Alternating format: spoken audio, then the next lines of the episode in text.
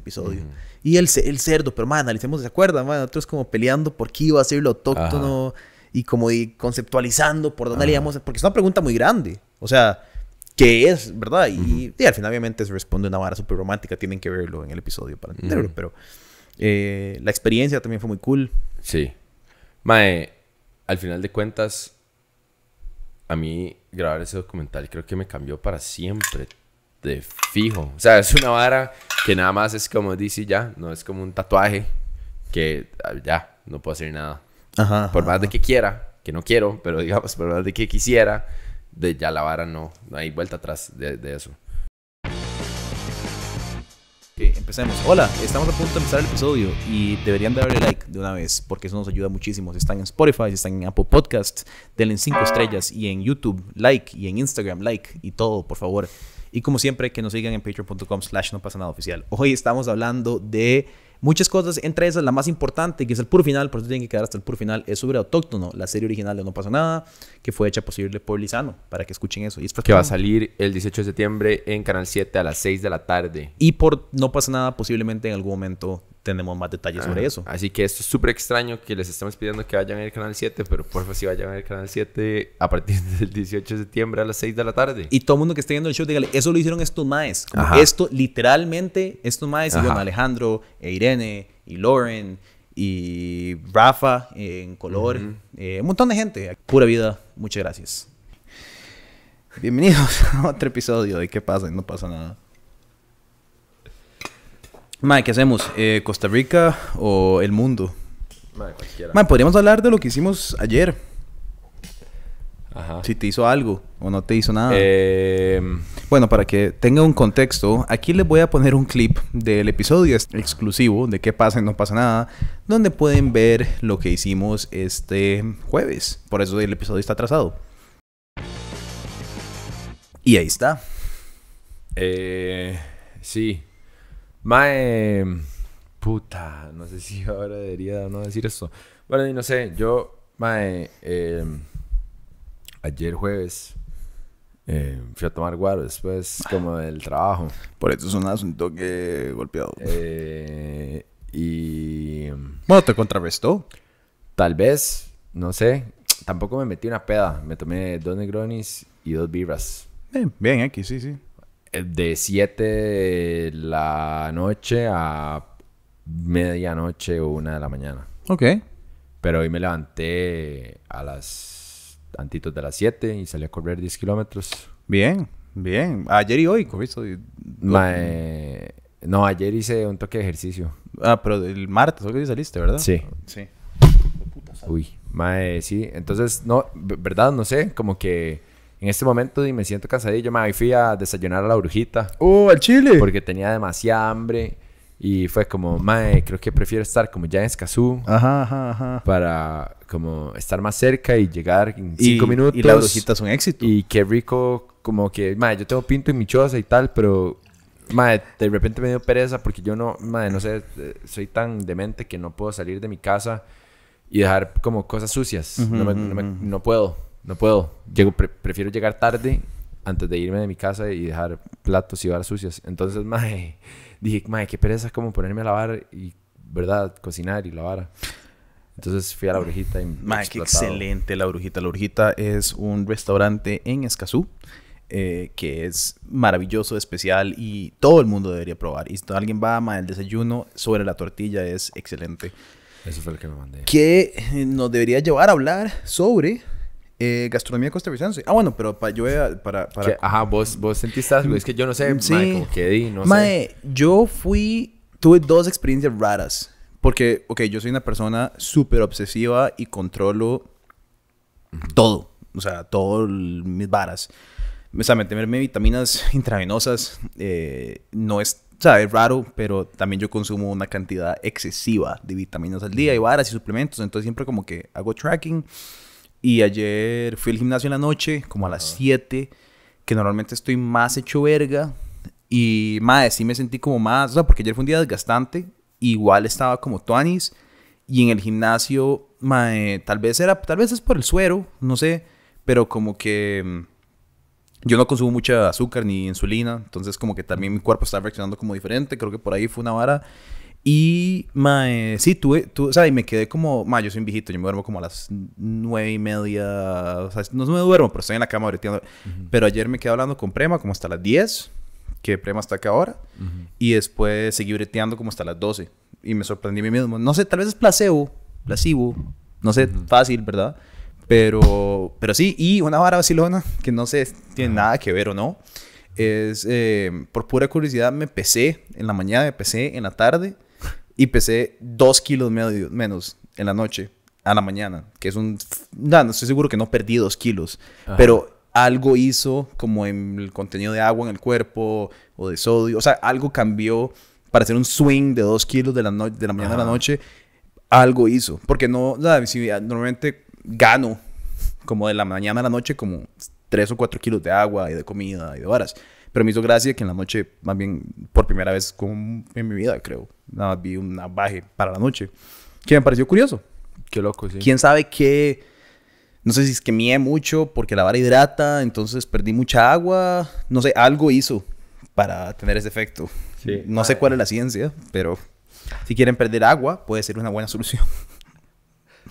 Yo tal vez no me hubiera levantado. Bueno, o sea, sí, porque lo he hecho antes. Como que he hecho a- la vara antes de que cuando estoy como realmente comprometido con el ejercicio de... Como, mae, ok, voy a tomar, pero mañana lo voy a pasar muy mal, me va a costar un montón salir, me va a querer morir los primeros dos kilómetros y después todo va a estar bien. Eh, no sé, tal vez no lo hubiera logrado. O sea, no he estado haciendo, o sea, bueno, he estado haciendo ejercicio, pero sí, paré podemos- una semana. Como que la semana pasada no hice ni picha y comí pésimo, nada más toda la semana. Pasa, Porque a mí me pasa. gusta eso. no Eh, pasa, pasa, Es pasa. Como, que "Ay, ser- ma, estoy siendo muy saludable. No, no, no, Ah, ya, caguémonos la verga, todo. Fumémonos unos cigarros también. Y entonces después otra vez vuelvo como a, a- Y entonces esta semana estoy como retomando eh, la vara otra vez. Y entonces sí, me comprometí a salir a, a correr, ma, eh, tres, tres veces esta semana. Y eh, di, tal vez no me hubiera levantado. Pero no sé, ma, no sé. En el momento, ya después como viendo para atrás, sí se- me sentí como mareado Ah, ok, sí, claro. cuando nos estaban poniendo la vara, sí me sentí como medio mareado. Pero ah, bueno, habíamos hablado que no sabíamos si era como, como un efecto. Yo no sé, madre, porque yo fui un niño de hospital. Entonces, a mí las agujas no me asustan para nada. Sí, yo no, yo no creo que haya sido que no... Que, yo no sé si es como que no le asusta... Porque, a ver, hay gente que ve una aguja y se marea y se Ajá, cae exacto, para atrás y eso. le da... No, o no. que no pueden ver sangre o lo que Ajá, sea, no, madre, a mí eso me vale verga. Yo lo que creo que es, es como el, como el, el hecho que te está metiendo algo en la sangre que te debe desbalancear. ¿Entendés? Como que Ajá, es eso, ajá. es el proceso de la inyección del líquido. Sí. No tanto... Yo, madre, yo, a mí... Nunca me ha pasado nada con ver sangre ni agujas, excepto una vez en mi vida que, y, me, y, me, y me pasó por jugar de vivo, que fue que en la U yo tomé una clase de, ¿cómo se dicen? de maderas, woodshop, no sé cómo se dice en español. Ajá, de. Este. Carpintería.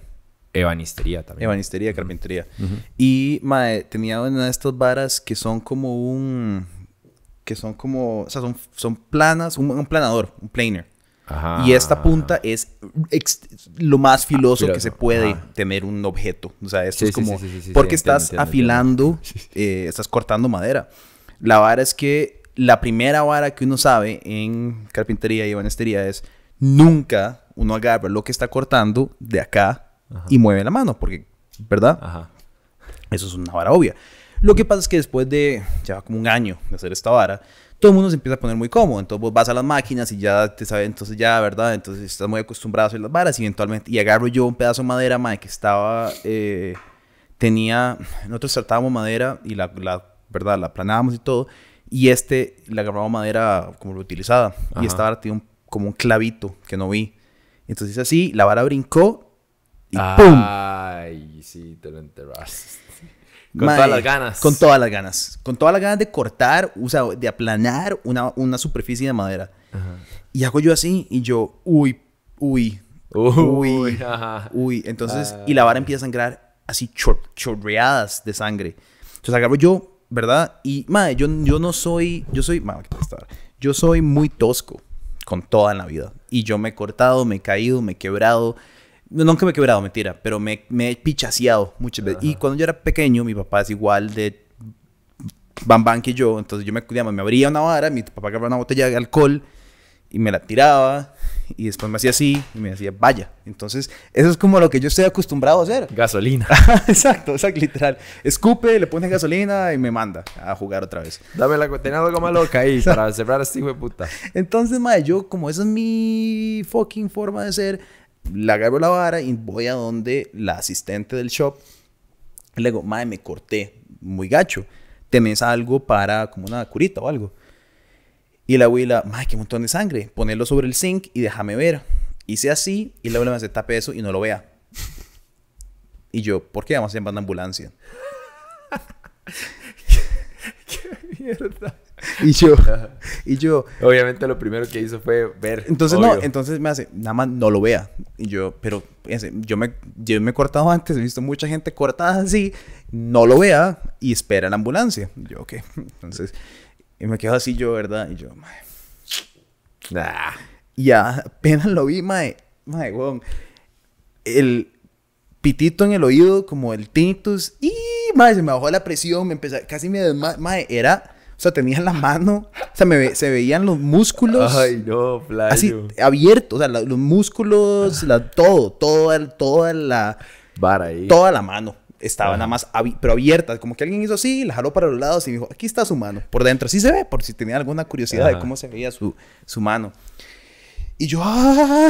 Y ya me, tapo. Ma, en eso llega la ambulancia y, ma, nada, me llevaron a... Para la gente que se queja mucho de la caja, eh, hay peores hospitales en el mundo. Y uno de esos es el, Brooklyn General Hospital, eh, que, es, o sea, ma, parecía como, más esas películas de los 70 como esos loqueros que nada más hay como gente gritando como por el lugar y hay camillas tiradas. 12 Monkeys. Ajá, ajá. Es como un hospital de la Segunda Guerra Mundial después de un bombardeo. O sea, camas y gente gritando. Gente drogada. Ajá, mae, huevón. Y me siento, ¿verdad? Y ya llego a la recepción con la ambulancia y todo. Y les hago, mae, me abrí y, la, y es una emergencia porque me cosan. Y la abuela es como, ¿qué tan grave es? Y le enseño. Y la abuela es como, eh, siéntese. Mae, huevón, me senté por siete horas. Sin exagerar, sin exagerar, porque, mae, lo único que tenía, porque se me murió el teléfono, fue el reloj. Entonces nada más veía el reloj. Siete horas, mae. Así. Y ve, mae, en crack. Mae, ah. O sea, nada más. Y yo así sentado, hasta que eventualmente me vieron, me pusieron como 12 puntas. Y ya, me fui para la choza, mae. Y 40 mil dólares de... Mae, esa fue la parte más loca, huevón. Porque, ok, di, yo soy muy inmenso para estas varas. Entonces, yo, ¿verdad? Llegué, les di mi, mi tarjeta de seguro y me olvidé de la vara. Tengo seguro internacional en ese momento por la U. Y la verdad es que como a los ocho meses recibo una llamada de una agencia de collections de, diciendo, estamos llamando a Pietro Cercone porque tenemos una deuda como por 12 mil dólares. Una vara así, se lo juro, ma, eran... Mil dólares por puntada. Ma, eran como, eran como 4 o 5 mil dólares, ya sin exagerar, eran 4 o 5 mil dólares de la ambulancia. Solo la ambulancia y llevarme al hospital fueron como 4 o 5 mil dólares. Después las puntadas no fueron tanto, fueron como, o sea, digo, fueron mil dólares y después el tiempo del doctor, o sea, que una enfermera que estuvo conmigo. Cinco minutos. Tal vez. Fueron como otros dos mil dólares. Y yo como, día, aquí está mi tarjeta del seguro. O sea, no sé qué decir y ya, obviamente el seguro lo pagó todo. Pero, mae, huevón. O sea, nada, lo, imagínense que uno le ocurren cuatro robos, pero es que la gente nunca llama ambulancias en estados. O cuando la gente se va al hospital, o, sea, la gente no llame a una ambulancia, no se le ocurra llamar a una ambulancia. Muérase primero. Madre, chile, o sea, menos de que se esté muriendo, llame a alguien. Madre, perro, muy loco. Madre, qué risa. Yo me acuerdo de mi tata diciendo... Madre, porque uno de mis hermanillos nació en Estados. y el madre me decía... Madre, ¿cuánto cree que me costó su hermanillo? y yo... Madre... Yo como con 15 años. Y yo, madre, no sé, playo. Madre, no, no, no. decime, decime, ¿cuánto, te imaginas que me costó el, el parto de este cabrón? Y yo, madre, no sé, weón. Madre, pero era una estupidez. O Son sea, como eran- 30 mil eran- dólares. Ajá, eran como 30 rojos hace, ¿verdad? 2000, no sé, weón, 2006 o 2005, no sé, una picha así. Otra razón por la que no tener hijos. Súmele.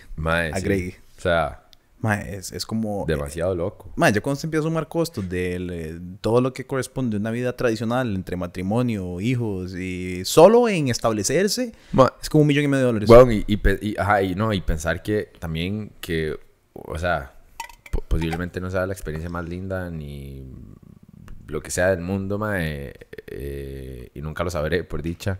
Mae, pero eh, eh, que, que, un- que una mujer puede ir a parir a la caja y que no te Ah, cobren sí. nada, digamos, y... Es- O sea, 30 mil dólares a cero Es- es, una diferencia muy grande. y es el, es el mini, o sea, es que es el mínimo que poder, porque es una vara como lo más humano, es como nacerse y morir no debería de costar nada. O sea, definitivamente morirse. O sea, ese de fijo, ese de fijo no debería de costar ¿Verdad? nada. Además, si te están cremando, te están tirando en una olla de fuego y es como gratis. Ajá, que lo tiren a uno, mae... Al agua, al fuego, al en aire, grupos. en grupos, mae, o sea, mae, a mí siempre, siempre- o sea, es muy simbólico y yo tuve la experiencia y todo, yo sé, pero mae, las cenizas que le dan a uno, mae, pichi huevos que son cenizas, mae, es un poco de cenicero ahí, mae, eh, weón, estoy seguro que es un poco de gente y nada más recogen un scoop de persona y lo meten en la urna, mae, ¿cuál, cuál, Mae, yo eso siempre lo he pensado, mae. No hay forma de que en ese horno enorme de personas, mae, nada, eh, este es su mamá, vaya, tome. Y es como, ah, ok. Fijo, fijo. Y, y el tío de ese mae y el perro de este otro hijo de puta. Hay un poco varas ahí. Siempre he pensado eso. ropa, madera, El cigarro, el mae. pedazo de un barco, El mae como Ajá. quemando el tío el cigarro. De fijo. mota. Obvio. Obvio. Todo. O sea, si yo estuviera quemando gente todo el día, yo fumaría mota y tiraría las chingas al horno. O sea, Mae, yo creo que ya, yo creo que ya te había contado esto y creo que lo había contado acá. Pero mae, una hora que me pareció épica de, de mi abuelo fue que cuando el mae se murió y pidió que lo cremaran, el mae pidió que tiraran las cenizas por el inodoro. Y en ese momento yo entendí como, ah, mae, como en parte fue como, ah, mae, por eso soy así, de ahí vengo. Ajá, ajá, Como ajá. este hijo de puta roco cínico de verga. Mae, Eh, pero, pero grandioso. Sí, grandioso. Mi, mi mamá me dijo... Un genio. Mi mamá tiene un voice note y por eso sabíamos qué hacer. Que, que jodiendo un día mandó un voice note y era como... A mí métame en una bolsa gangoche y tíreme al mar. Y fue efectivamente lo que sucedió. Una bolsa gangoche y se tiró al mar. Y es como dice... Es que sí, mae, por eso. Pero volviendo al tema. Yo creo que morirse y nacer debería de ser como Sí. mínimo. Eso y que no sea ilegal suicidarse. Eso también me parece Ah. súper estúpido. Sí, obviamente. Es como, es ilegal que usted se quite su propia vida. Es como, "Come mierda, hijo, puta, no puedo Sí. ni matar a mí mismo, madre, entonces, ¿qué me queda? Exacto. no puedo ni, ni expresar mi propia... Bueno, y eso no hablando como de la... De la del suicidio asistido, nada más que es criminalizado el sí, suicidio, que es, primero que todo, súper estúpido. Bueno, pero que si vos intentás y fallás, te meten a la cárcel. No sé. No, No, sé. Yo me cuestionaba eso. No sé. Porque si es criminalizado el intento del suicidio o es el suicidio en sí. Lo que me parece una ironía es que al chile a uno todas las cosas que le gustan son ilegales. Porque. Claro, Digo, claro, ¿verdad? claro, todo lo que uno quiere y toda la- aspira. todas las cosas que uno quiere hacer son ilegales. Uno no se puede ni matar. No se puede Tranquilo. matarte tranquilamente sin que te joda el Estado. Nada. Ah, están hijo de puta. Ven, por eso nos dicen fachos libertarios, porque nos queremos matar. Y queremos que el Estado deje de ingerir en nuestros Ay, derechos. Nos va a caer encima. No, Oiga. Oh, mierda. Mae, eh, pero sí, weón.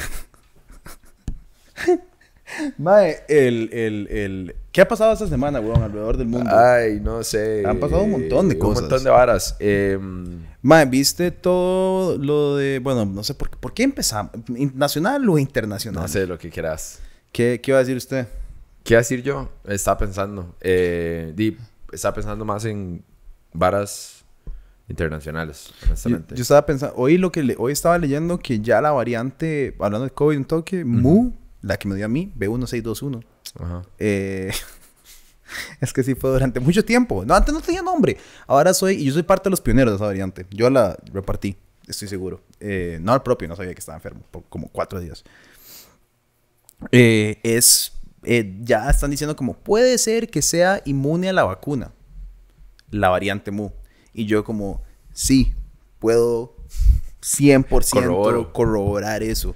Ahora, lo que no es inmune es que la vacuna te proteja. Y mae, hoy, de hecho, que vi un, un gráfico súper rajado de la... Mae, pero ¿viste lo que salió diciendo el mae de la Organización Mundial de la Salud? No, que todos vamos a morir ya, que se acabó esta hora. Sí, sí. Más, más o menos. Dijo que el ya no esperaba que... que fuéramos a alcanzar la eh, inmunidad de Ah, rebaño por medio de la vacuna. No, no, no va a pasar, es imposible. Estados Unidos no se mueve el 50%. Lo que es, bueno, pero lo que es irónico y lo que se me hace y se me hizo claro leyendo esa noticia es que mae, la vara va a seguir mutando claramente y va a seguir eh, esparciéndose también en los países en los que no hay una rápida vacunación y en los países, obviamente, o sea, Dinamarca tiene el 73% de la población vacunada y ya no andan con mascarillas, están haciendo conciertos de 50 mil personas. El, el Y les único- valió verga ya, ni siquiera, ni siquiera piden pasaporte Sí. sanitario, les valió verga ya. el todo. único que me estresa es Israel, que tiene un porcentaje súper alto de vacunación y tienen un pichazo de casos y hospitalizaciones. Entonces es como... Pero también es que ya entendemos que dura como seis meses y que hay que... O tenés anticuerpos naturales que duran mucho más. Pero, ma, esta hora, eh, aquí le voy a poner el gráfico. Esos son los 10 estados que, más, vac- más vacunados, casos de hospitalizaciones, y los 10 estados menos vacunados. Son dos países diferentes. O sea, son dos países, dos realidades total y completamente Sí, diferentes. bueno, a eso iba yo al final de cuentas, como, ok, sí, la vara no va a detener el COVID, pero tal vez puede ser que impida que usted se muera. Totalmente, y eso es. Y que, o, que vayas a- o que vayas al hospital, mae. exacto. Y por eso es que me hueva mucho, es, mae, porque yo hace un par de semanas habíamos hablado de que íbamos súper bien, eh, pero, mae, ya, digamos, si lo vemos a nivel, esto fue el 5 de septiembre de 2021, poblaciones totalmente vacunadas, Ajá. mae, Costa Rica es el segundo peor. Y eso es de América. Ah, sí. Y eso es una huevazón. Sí, sí. No, y sí, fijo. Y, y mae, no sé, yo creo que, yo creo que el, el... No sé, yo siento que el antivaxxer tico cada día es menor. Sí, ya vamos como, weón, vamos como por 4 millones y medio. una Y creo así. que ahora estamos volviendo a la cuatro- pelea, más de 4 millones. la misma pelea de siempre con el gobierno de la eficiencia de vacunación. Por ejemplo, me parece una completa estupidez que la caja no vacune el lunes, que es feriado. Porque es feriado. Ah, eso es una pelotuda. Es una pero digo, de estupideces esa. La gente, mucha gente no se ha ido a vacunar. Yo pregunté el otro día y nunca compartí las respuestas. Eh, si no se han vacunado, ¿por qué no se han vacunado? A nuestra audiencia, que a nuestra audiencia, excepto por cuatro idiotas en los comentarios, todos se han vacunado. Eh, y, mae, en nuestra audiencia, muchos Estamos dispuestos a perder esos cuatro seguidos. se pueden ir. Todo bien. Eh, Es más, por favor, vaya. Sí, exacto, no nos queremos ver más. Eh, hay cuatro, no, pero como seis personas vi, mae, porque eh, no, me, no, me dan- no me han dado el tiempo el brete.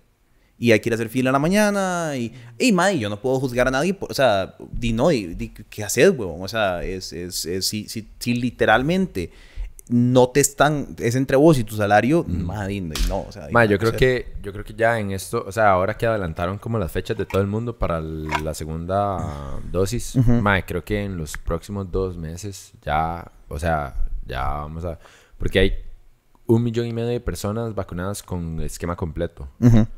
Eh, ma, entonces di, creo que en los próximos meses que eso- esa cifra debería como que casi que duplicarse. ¿Sabes qué sería una idea muy O loca? sea, manda huevo. Que, que hagan.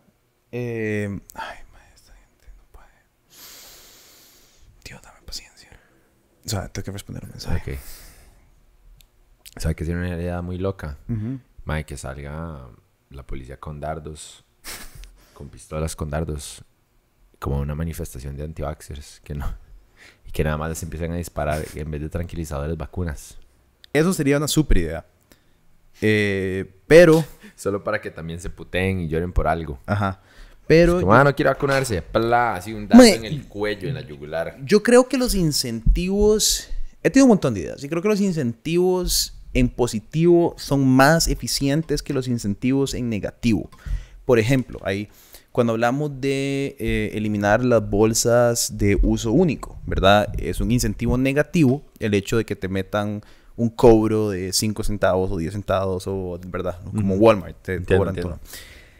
Yo digo que los incentivos en positivo normalmente son más eficientes porque la gente se siente como parte de algo. Entonces yo había pensado en, en cierto momento, un incentivo negativo para mí, no en Costa Rica porque no es el caso, pero en Estados Unidos podría ser que no dejen entrar a los hospitales a personas que no estén vacunadas. O sea, vos no te recibimos en una UCI, ¿verdad? Si no estás vacunado. Y fuck you. Porque vos tenés la opción, full. No hay... En Estados Unidos no tenés razón por cuál no estar vacunado. Y es tu propia responsabilidad. Y, y, y lo mismo lo digo por, por, por, Y lo he dicho, lo he pensado anteriormente como por gente que... Man, no sé, huevón, como... No sé, que, que, que maneja borracha. Es como, madre, sorry. Sos un imbécil. Lo siento. Lo siento. Además que traigas a tu familia. ¿verdad? El chofer no lo aceptamos, pero tu familia, te fijo, sí. En fin, lo he pensado así porque, no sé, me parece que es... eh, ¿Verdad? Y en especial, y, y tal vez no es necesario, como cuando hay muchas camas de UCI, sí es necesario por el desgaste del staff médico y sí me da muchísima lástima que tengan que lidiar con esto. Sí me da muchísima lástima que tengan que lidiar con estos estúpidos.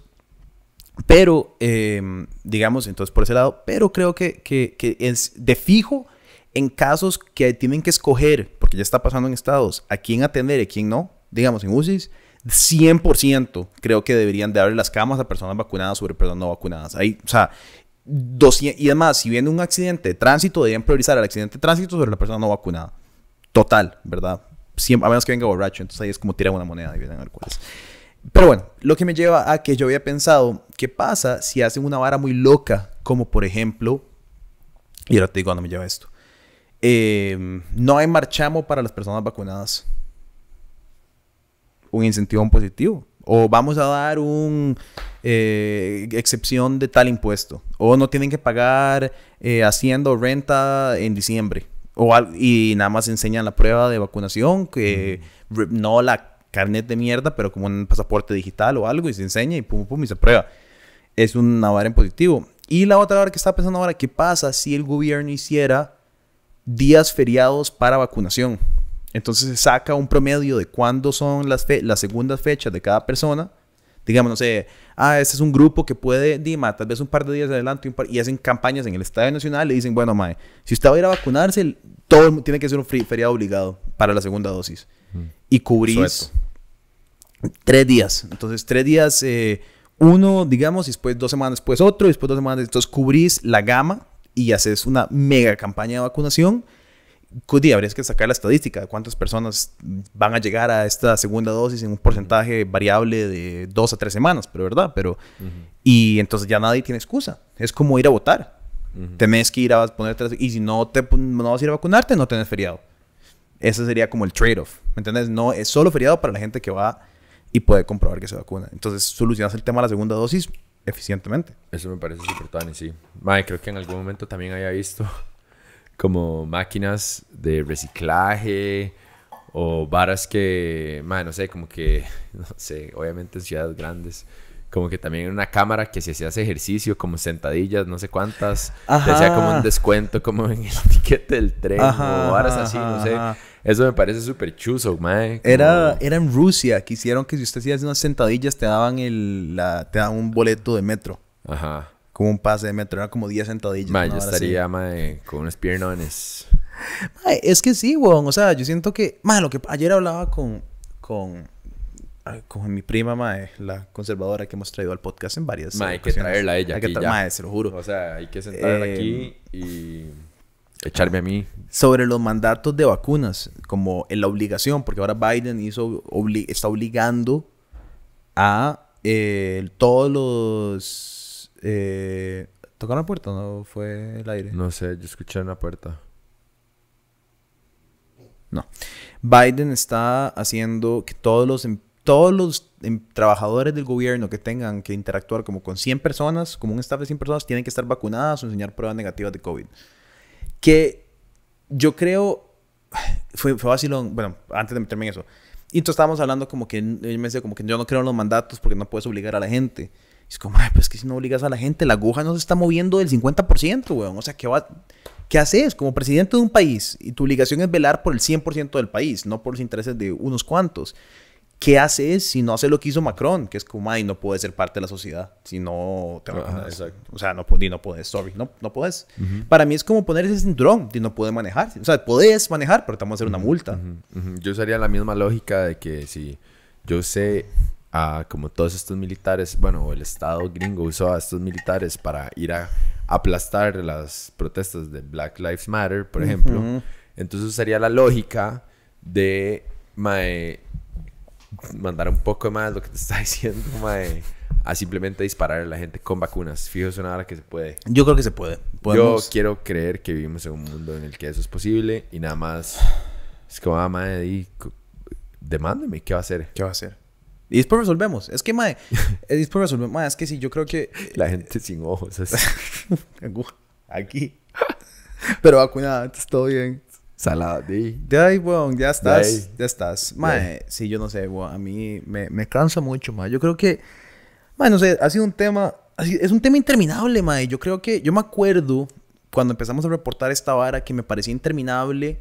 Y nos hacíamos como, ay, hoy qué noticias, mae, otra, otra vez coronavirus. Y, y al- cuando, cuando Giri hacía lo importante, weón. Y ahora, mae, es como. Ma, yo hasta me acuerdo, imagínate, el otro día estaba pensando en eso y el otro día me acordé de Luisa, Ajá. cuando Luisa todavía breteaba con nosotros, imagínese, eso yo siento que fue hace como 150 años. Más o menos. Y me acuerdo de la madre decir, madre, pero ¿por qué saca todas las noticias de COVID? No saque todo, o sea, como, como que madre, todos los días es algo de COVID, todos los días, y yo, como, di, rata. O sea, di, ¿qué, qué, qué Parece hago? que va a ser importante. Yo, como, madre, ¿qué hago? ¿Qué, qué, ¿Cómo hago? ¿Cómo te explico?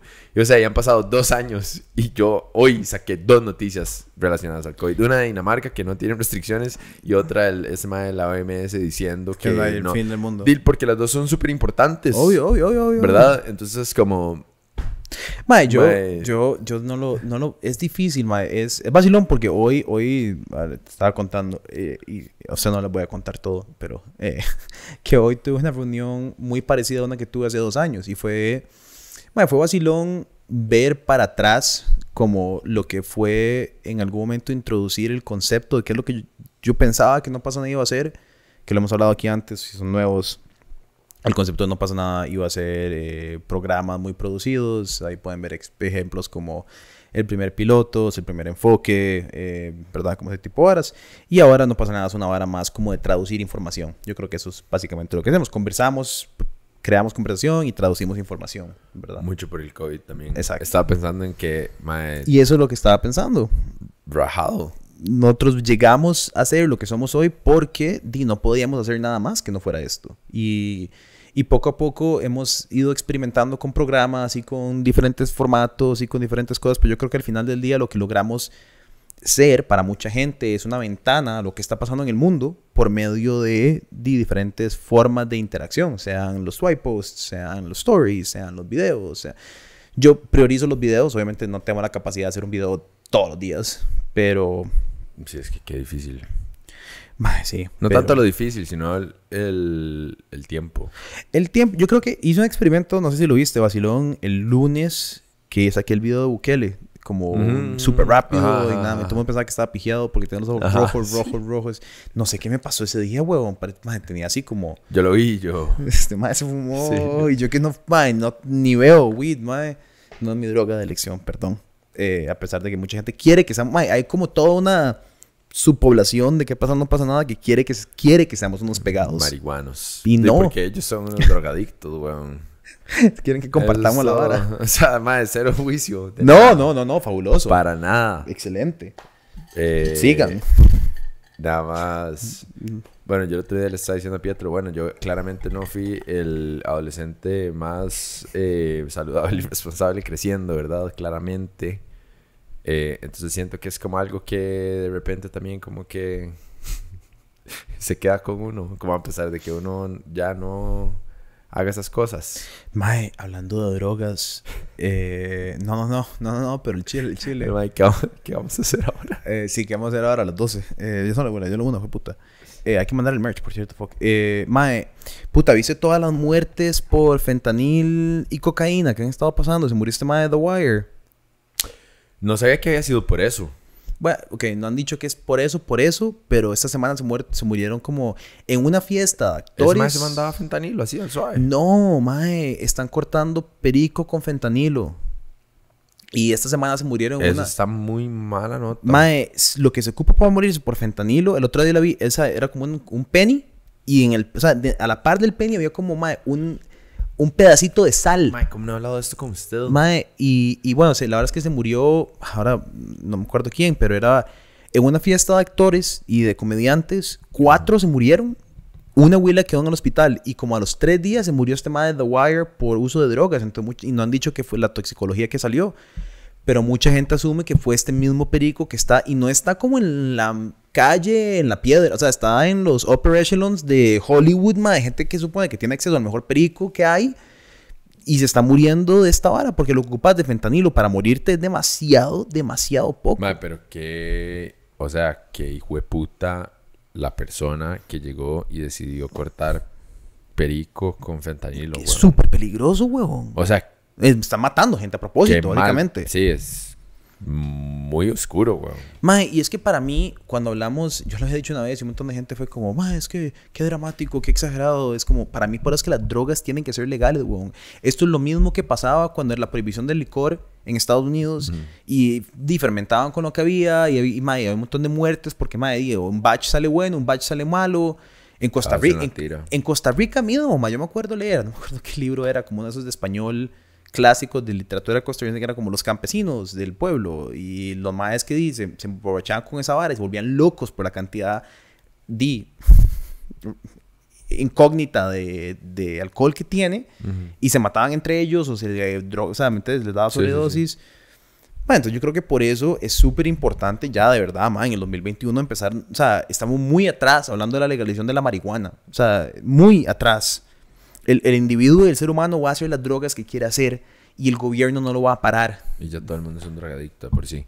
Mae, eh, eso es lo que me parece loco que la gente todavía no reconozca. Como, como que, ay, no sé, como que me da, me da hasta como ternura a veces, como, como ver a ciertos como, como personas de X edad con hijos eh, súper conservadores y es como, mae, usted no sabe lo que yo he visto a sus hijos hacer y usted cree que... Mae. Usted cree que... Usted cree que no, que ellos son súper correctos y que nunca se meterían ningún tipo de droga. Huevón, y yo lo he visto en todas las esquinas. O sea, y es que lo- eso es lo que un la- desastre. no es, no son los chiquitos eh, alternativos haciendo droga en fucking Area City, mae. Es eh, Ey, respete. Ey, respete, respete, ey. respete, respete, City. ¿Ya está abierto? respete. Sí. Area City. ¿de dónde Mae, solo que ahora hay sillas, no se puede Ah, bailar. no seas tan hijo de puta. Yo Ese quería el bailar a The que- Smiths. Mae, hace dos semanas se murió uno de los dueños, de hecho, mae. Por, ¿Por qué me COVID. decís esto cuando estoy bailando? mae? Sorry. Qué mal, right. Super mala nota, sí, mae. Eh, se murieron los dueños hace un par de semanas, mae. Eh, sí, que picha. Pero, mae, de fijo, tengo un gran cariño por ese lugar. Ese lugar Total. Es el lugar al que más he ido. Es- Posiblemente es el bar que más he ido en mi vida.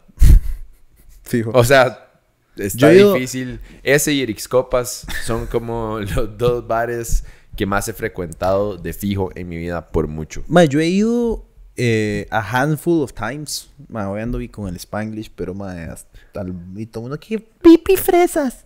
¿Qué pipi fresas? Mae, cada, cada tres videos sale un hijo de puta a decir, ¿qué pipi, mae? Anda a cagar. Anda, ¿qué querés? ¿Qué, qué, qué chata ahí, weón? ¿Qué la vara, mal parido? ¿Qué? Come mierda. Si no te gusta, no lo veas. Mae, es que hay, como tres personas que lo han dejado el comentario. Un mae dejó el comentario más raro del mundo. Y muchas gracias, de paso, porque fue muy raro. Dijo, eh, fue, y parafraseo. Estos maes, a pesar de que suenan y hablan como unos pipis fresas, no sé qué, no sé qué, no sé qué, no sé qué, no sé qué, pero me gusta lo que dicen, entonces soy un Patreon. Y yo, Qué raro, ¿verdad? Es súper extraño. es como, te, nos, nos odias, pero te caemos bien. Mae, pero, eh, eh, que no sé ya ni qué putas estaba diciendo. Estamos hablando ah, de drogas. bares y drogas. Ah, bueno, mae. Te- Sí, necesito sí. decir algo Ajá, estaba esperando. Pero bueno, pero yo te interrumpí con Aria City. No sé si ibas a decir otra cosa. No, no, no, está, pasamos de eso, después de eso, después de eso. Ok. Mae, Somos eh, profesionales. Hace poco he estado viendo esta serie Euforia. ¿Mm? ¿La has visto? Mm, mm. Mae, está en HBO. El otro día, de hecho, iba a empezar a ver The Wire otra Uf, vez. y está como entre volver a ver Los Sopranos o The Wire. Muy importante la mafia Y italiana. fue como, sí, para perder amistades. Y, mae, eh, fue como, mae, dicen que fue, eh, Felipe me había dicho un compa hace rato, como, mae, esa se, véala, no sé qué. Y me acordé de la vara porque, mae, di es eso, es una, es sobre, o sea, la, la premisa es de una chica, mae, que de carajilla, di, la recetan con con pastillas y varas porque, porque tiene una condición, una enfermedad mental, digamos. Yo no sé si yo llamaría eso una enfermedad mental. Ay, madre, no sé. Tengo opiniones polémicas tal vez con ciertas cosas, como la bipolaridad y tal, como que no sé, no sé. Eso es otra conversación Yo de que la- otro día con otras personas. Yo que la tengo te puedo decir que no existe. Eh, y entonces, sí, por eso, exacto. Exacto. Bueno, eh, Ajá, eh, exacto. No. Ya nos van a caer por el suicidio O sea, por el episodio, no caigamos Exacto, en es esto. como. Ah, ustedes son bipolares y por eso se quieren matar. Esto está súper mal. bueno, eh. Qué oscuro. madre. Eh, Euforia, euforia, euforia. Qué chupicha. Bueno, es de esta mae que, que le recetan eh, medicinas y tal en Estados Unidos, claramente, mae. Entonces la mae crece en un entorno donde y está constantemente medicada, obviamente con pastillas y varas súper fuertes. Y bueno, la vara evoluciona a esa vara gringa que, mae, en ese- o sea, viendo toda esta serie, mae, fue como, mae, qué dicha que solo viví en Estados Unidos tres años y que volví Ah. antes de, como, mae, porque todo es como tan más accesible y todo es como ta- tan Ah, fácil sí, y sí, como sí, irse a la verga es tan fácil. Y las drogas están como, mae, en todo lado al chi... No sé, qué dicha que... no- O sea, aquí también, pero no tan hardcore, ¿me entendés? Mae, a mí, huevón, yo tuve en mi fraternidad en la U, tuve a dos maes que casi se me mueren por, por pastillas. Ujú. Y un mae que se tuvo que ir a rehab, o sea, en media U, porque el mae casi se... O sea, dos que casi se mueren, y después, y, pero volvieron y todo bien. Y después un mae que casi se muere y se tuvo que ir a rehab y nunca más lo volvimos a ver. O sea... Sí, sí. Eh, Yo, o sea, sí, yo... Eh, ma, es que esa- las pastillas, sí. es más que las pastillas son. Es, de- es de- es que es demasiado fácil morirte. Es que esa es la vara. Una vara es como. O sea, hay varas que pueden ser adictivas y peligrosas en el proceso de la adicción. Pero los opioides y esa vara es que en una noche. Mae, dos o tres tiras mal puestas y te palmas. O sea, es que ni siquiera. Más que no hay, no hay una droga tan casual. O sea, la cocaína te puede matar de fijo. No estoy diciendo que no te puede matar. Pero tienes que consumir mucho y estás, estarías consciente de que estás haciendo una estupidez. Con opioides no necesariamente estás consciente. Es como, plan. Bueno, en, mae, pa, pa, pa, pa. ajá, en un toque, mae, sí. Bueno, en un toque sí sale como una dosis que se manda esta mae de fentanilo playo y tienen que así, o sea, hacer un desvergue. Ma, es que Pero mae, vieras qué buena serie. Sí, ah, la voy- te voy a buscar. O sea, pero de esas series y, y como películas que a mí me gustan que son como para sentirse mal. Ajá, ajá, ajá, ajá, Como, es que, Ajá, ah, ok, estoy muy feliz hoy. Vamos Va- a huevarme. va- Ajá, quiero bajón. Eso hoy podría ver eso entonces. Estoy, estoy muy alto hoy, estoy vibrando alto, entonces podría vibrar bajo. Podría vibrar un poco más bajo porque estoy muy alto ya y qué, pe- qué pereza estar como también. Mae, Mae, qué fuerte. eh, sí, entonces, mae, recomendada, muy bien. Mae, por cierto, ahora, no sé por qué se me acaba de ocurrir esto si no tiene ni picha que ver con lo que estamos Excelente. hablando. Pero, mae, Lauren y vos vieron Possessor. ¿Qué Sí, te pregunté? sí. ¿Qué te Mae, pare- qué qué final te- más desagradable, por el amor a Dios. Wow. Ew. Nunca te pregunté qué te pareció porque Lauren dijo como, this is just fucked up. El final, de la, el final de la película fue un bajón. Fue como, ah, man, Chile, Chile, hicieron eso para... No hacía falta. Eh, Ya estoy bajoneado igual. sí, sí, fue como, ay, ma, qué innecesario hacer eso. Eh, vean la película. Es una de las pocas películas que salió hace mucho tiempo, pero no la voy a spoilerear porque me parece que es una experiencia interesante de ver. Ma, me gustó. Me pareció a que a veces el concepto era un poco más que la película. Como Ajá. que a veces el concepto se la llevaba mal. Entonces, como el concepto estaba sí. tan chiva y Ajá, como tan bien hecho, Entiendo lo que estás que a veces eso llevaba más la trama. Entonces era como quiero saber qué pasa por el concepto. Ajá. Es como eso me pasa mucho como con anime, que a veces el Ah. concepto y el plot general me lleva más al siguiente capítulo que lo que está pasando en la escena. Es como que Naruto va a pelear por 45 minutos seguidos. Puedo saltarme, ¿verdad? 45 a minuto 40 y Quiero plot. saber qué va a pasar, ajá. Ajá, y plot. Ok. Quiero, mae. ajá, el canon, por favor. Mae, que eso me pasa un pichazo con, con, con todo el contenido que, digamos, me, que lo- la razón por la que a veces me cuestan los audiolibros es porque cuando estoy leyendo, yo leo muy rápido, muy rápido. Entonces, si estoy acá, yo hago como... Y después si me emociono, empiezo como a... Ajá, ajá. Y con los audiolibros, di, no, di, a menos que le pongas two times, pero entonces puedes perder como el contexto de lo que te están diciendo. Entonces es como, Sí, desvergue. Eh, pero sí, entonces, pues eso, mae, no, me gustó mucho, mae, me pareció... Y me pareció cool ver como una, un sci-fi como low budget, pero que no... ¿Verdad? Como bien hecho. Bien como hecho, Cuando habían efectos lindo, especiales... lindo. Cuando hacían efectos especiales, como que les salió bien los efectos especiales. Mae, y, y como es como, como esa combinación de thriller, Ajá, ajá, miedo, horror. ajá, me parece súper bien lograda. Como empieza, huevón. Mae, me acuerda... Esa, la escena me, me fuck, acuerda mucho fuck, de, de las películas de este, de este mae, Nicholas Fielding, que el mae quiso eh, Drive eventualmente, pero que también hizo Ah. con este playo de Ryan Gosling, hizo como la que el mae está en Tailandia y mata a una...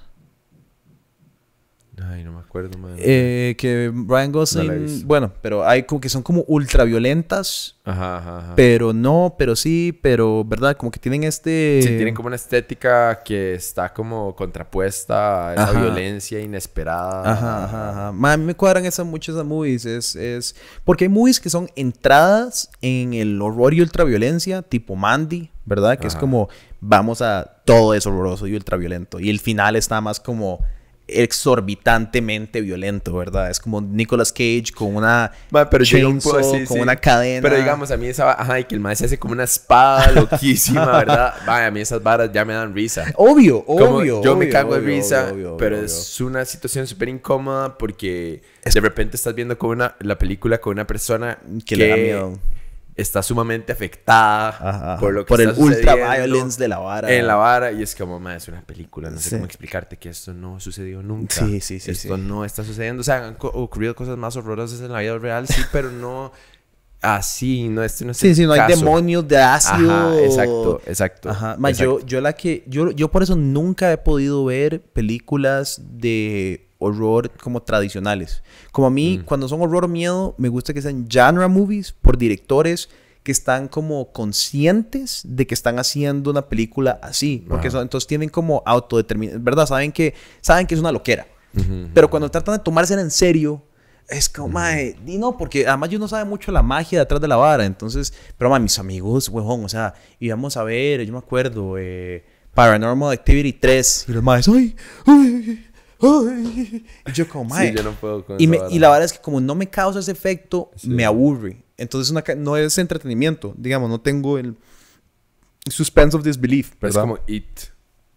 Eh, la vi y yo como, madre, vi eh, también eh, la del madre que usa la máscara, Halloween, Halloween la nueva. Ajá, no, no lo visto. Halloween, Halloween O sea, es- sé que- sí, sé lo que es. Ah, ok, ok. Ajá, pero sí, ajá, salió, pero una, no sé. salió una nueva como no que el mae vuelve. El mae sale de la cárcel, el mae vuelve. Y, madre, me dormí. Me dormí, o sea, con... Sí, me es que qué me- pereza. Porque entonces, madre, de verdad es Uno que... empieza a pensar en la música y es como, ma, esto no da nada de miedo. Madre, Lawrence, pero nada más Lawrence se putea porque- conmigo. Ajá. Porque además está toda metida en la vara. Y estábamos en el cine en ese momento. Salió cuando estábamos todavía en Estados y se podía ir al cine. Y, y, y me acuerdo que mi mamá empezó así. Y mi mamá le quedó rodeado en el hombro. Y yo como, no, you have to watch it. Y no sé qué. Y yo como, ok, sí, aquí estamos. Mae, y, mae, pero sí, no sé, a mí esas me, no, me cuadra más como las, exacto, como, como Possessor o como Mandy o como, que son como de un género. Entonces estás explorando Y un Mid- concepto. Midsommar, mae. Me cuadro mucho, mae, porque ves, es como De esa sí salí revolcado, mae. Sí, fuck. Me acuerdo de salir y yo como, mae, necesito irme a fumar 10 cigarros ya. Es como la, necesito la- que hablemos. es como el yoga horror que quiero hacer yo, mae. Ajá. Esa la toque la toque planear con Prema, mae, Prema me tiene que dejar escribir una película de horror a base de su experiencia en el ashram, sí. ¿Se acuerda que se acuerda se acuerda que yo una vez yo leí una noticia súper hecha picha y se las mandé y fue como, mae, este es el final de la peli, ¿se Ah, acuerda? Sí, sí, sí, sí, sí, fuck, sí. ¿Se acuerda? Sí, ya me cayó. Sí, fuck. De, de- Para no spoilear el posible... Ajá, spoiler, qué buena, mae. Yo, a mí me encanta. Eso sería como mi, mi, mi vara. Lo que hizo Tarantino, para mí, es como la manera más cool de ser un director. Como vos nada más escoger géneros que querés abarcar y a tu formato, ¿verdad? Ahora Tarantino tiene su formato, que es como este diálogo y todo el mundo trata de copiarlo y es como nunca... Puede ser tarantinesco, pero todos sabemos de dónde viene tu idea. Pero que el MA exploró como con, eh, ¿verdad? Como con Pulp Fiction exp- explora una vara y como Once Upon a Time después, ¿verdad? Como que explora todas estas diferentes avenidas de género, me parece súper cool. En lugar de solo ser como un solo estilo. Pues si no tienen la harina y el respaldo de estudios para hacer lo que uno quiera, ¿verdad? Mae, sí. A mí me parece... Sí, sí, sí, sí, sí. Me parece muy cool también como el Mae ejecuta su... Como... Mae, como el chile el Mae agarra elementos de películas de otros géneros que de repente no tienen nada que ver con el tipo de película que el Mae está haciendo, pero lo implementa y lo reinterpreta de una forma completamente diferente. Sí, es, es, es... Como que el man agarra una peli, ajá, del New Wave francés de... Man, no me acuerdo qué fucking película es, man, como una de las más como silbando una canción. Y es la canción que va silbando como la enfermera esta en Kill Bill. Es que es como un- no tiene ni picha que ver. Y es que el MAE es como el cinephile más profundo, Ajá, porque el ajá. El MAE, su primer brete, de hecho, fue un- en una tienda de VHS, alquiler de películas. Ajá, Lo que el MAE hacía era ver movies. claro. Y el MAE no tuvo su primera movie hasta los, quiero decir, como 29 o 30. O sea, el MAE estaba grande. Grande, sí. Cuando ya hizo su primera película. Eh, y Made for Reservoir Dogs. No, no fue. Su primera película fue una vara más. Su primera película de estudio fue Reservoir Dogs. Ajá. Con Harvey Weinstein. Me imagino que ahí ya tuvo que haber estado más grande. No, no. O sea, a esa, a esa edad tuvo su primera. Ajá. Es que Reservoir Dogs en general es una película bastante Es como, low budget. es como dos locaciones. Ajá, exacto. Y ya. Y, Sí, sí, es como carro y bodega. y a partir de eso, porque es el ma hizo Pulp es un- Fiction. es un muy buen guion. Eso, ma, es que es que es lo que ese ma tiene. Es un buen guion, weón. El, el- Más bien siento que los guiones del Mae viejos eran mucho más elaborados Posiblemente. que los recientes. Yo creo que el MAE ahora se me- mi análisis del MAE es que el MAE está más interesado como en la obra de la película que en el guion. Pero el MAE se consume tanto en sus personajes, sus historias, que ahora está escribiendo libros de sus películas.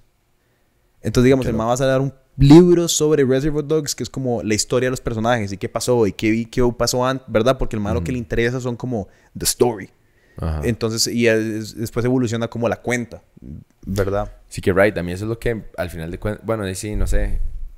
Creo que lo que dijiste ahora de la vara del concepto, mae, para mí es... Es lo más importante. Ajá, eso es- para mí es lo más importante y después, mae, la escritura de guion es lo que definitivamente a mí me atrapa más y es lo que me hace querer seguir viendo una, Total, una película. Y es vacilón porque ahora está pasando algo interesante que es que el cine es tan costoso y complicado que, mae, a menos que alguien como Netflix o HBO o una de esas compañías de streaming de verdad le ponga un ojo y dejen de crear esos como straight to DVD movies, ¿verdad? De mierda que están haciendo. Y ellos mismos, por, por cultura, casi como que pierdan harina en hacer movies independientes. Bueno, lo que vamos a ver más y más son di, blockbusters, ¿verdad? Porque di, mae, mucha gente no sabe esto, pero digamos, una película te cuesta 12 millones de dólares, eh, indie. Eso es súper, o sea, es low budget. Digamos, Drive en su momento cuando lo hicieron costó 15, que es una película muy sencilla.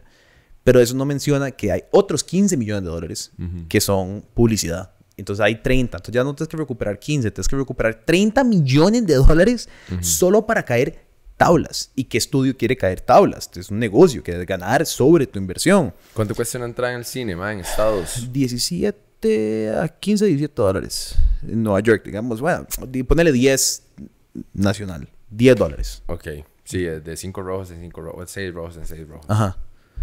Y tienes que sacar eso en una película que se trata, digamos, no sé, eh, una vara súper nicho, ¿verdad? Una vara súper pequeñita. Eh, un- una película de un profesor que se divorcia y se va a vivir un lago y entonces ahora tiene un romance con la vecina y la mata. Suena como, suena como... Ay, mae, yo no sé por qué a, a mí mis tatas di también. No sé, bueno, en mi choza por alguna razón siempre se llenan demasiadas películas. Mae, pues es culpa de mis tatas.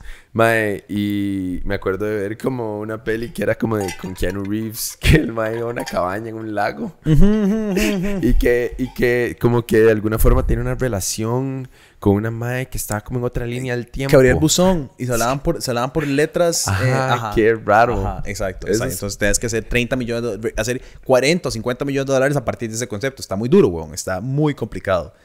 Eh, entonces por eso, y eso, digamos, es lo que estamos perdiendo, ma. Y es, ma, sí, y es, y es que también, ma, digamos, yo, yo me acuerdo, yo, más joven, eh, pero no, ma, como saliendo de la U, yo era como, ma, yo hago una película por lo que sea, me vale verga. Di, pero ese ánimo ya no lo tengo, pero yo es como más, yo voy a hacer una película, págueme. Y págueme duro. O sea, ¿qué está haciendo? ¿Cuál? Por lo que sea. Pichi huevos, mae, vamos, póngale. Eh, y uno di, obviamente, ¿verdad? Y lo que pasa es que más y más, o menos y menos, se dan oportunidades de riesgo Ujú. a ese tipo de proyectos, ¿verdad? O sea, yo me acuerdo, yo tuve mi guion de Santa Muerte, eh, que en ese momento para mí era un indie, que yo, ma, yo lo hubiera hecho como por, no sé, lo- el presupuesto más mínimo que me hubieran dado a pura gana y energía y tenía mis DPs. Y pero ahora todos, todos, todos son profesionales, todos somos profe- que y queremos obviamente, ¿verdad? Entonces ya no puedo llamar a la gente y decirles como, ma, déjala ahorita una movie dos semanas seguidas, ¿verdad? Y me como mierda, puta. Sí. Y, y yo me acuerdo que yo me senté enfrente de un montón de gente que di que era, di, son negocios. Yo no los culpo tampoco, di, obviamente, ma, vos no querés arriesgarte a perder la harina en un emprendimiento que... tal vez- porque al final del día, todas las películas son un emprendimiento. O sea, son un mix, una microcompañía. Tenés un pichazo de empleados y tenés un montón de gente y después, que- ¿verdad? Pero... Ujú. Sí, man, no sé, es como, di, más o menos lo que nos pasó con el programa autóctono, que nosotros di por el, el momento de pandemia y todo, di, man, lo tomamos y lo hicimos todos nosotros. O sea, algo que probablemente nunca vamos a volver a hacer. Yes, bitch. Pero fue una experiencia muy enriquecedora en el sentido de que realmente hemos pasado por prueba de fuego. O sea, hicimos todo, mae. Que para los que no saben, Autóctono es un programa que va a salir, eh, o ya salió, no sé cuándo están escuchando esto, el 18 de septiembre en Canal 7. Estoy pulseando para que salga con nosotros para el Bicentenario. Veremos qué pasa.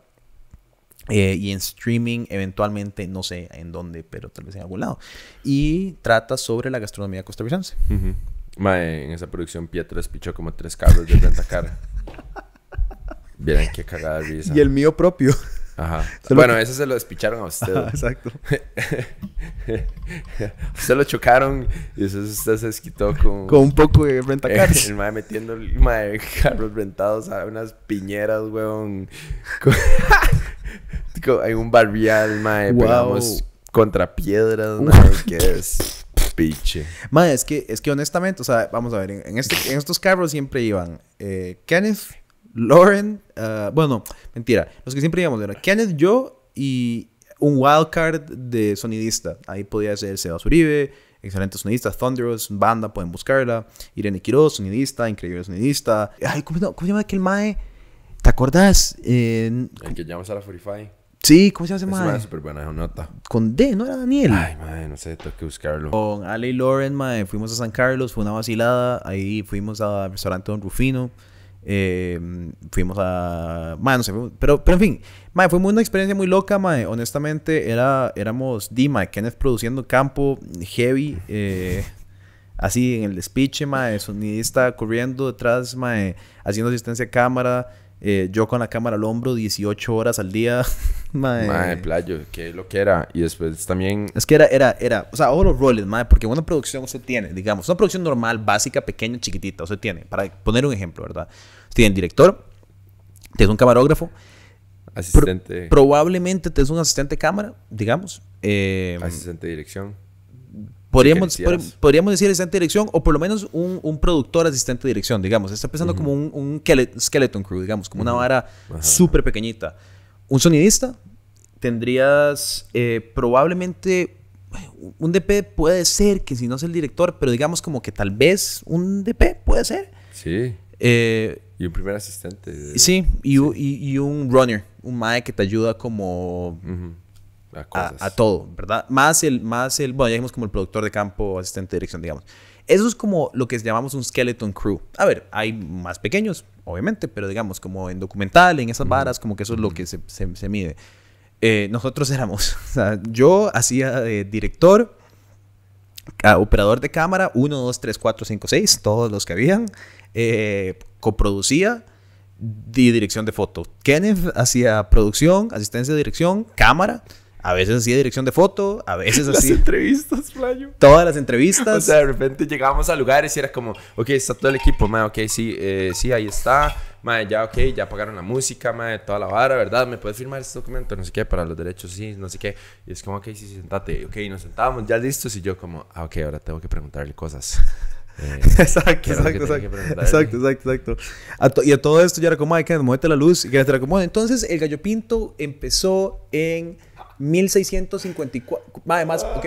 Mae, así, así, así, así, así, así, así, así, así. Eh, en cierto momento, el, el viaje que tuvo más gente fue San Carlos, porque ahí estaba Lauren, que básicamente sirvió como de productora campo y Sí. runner.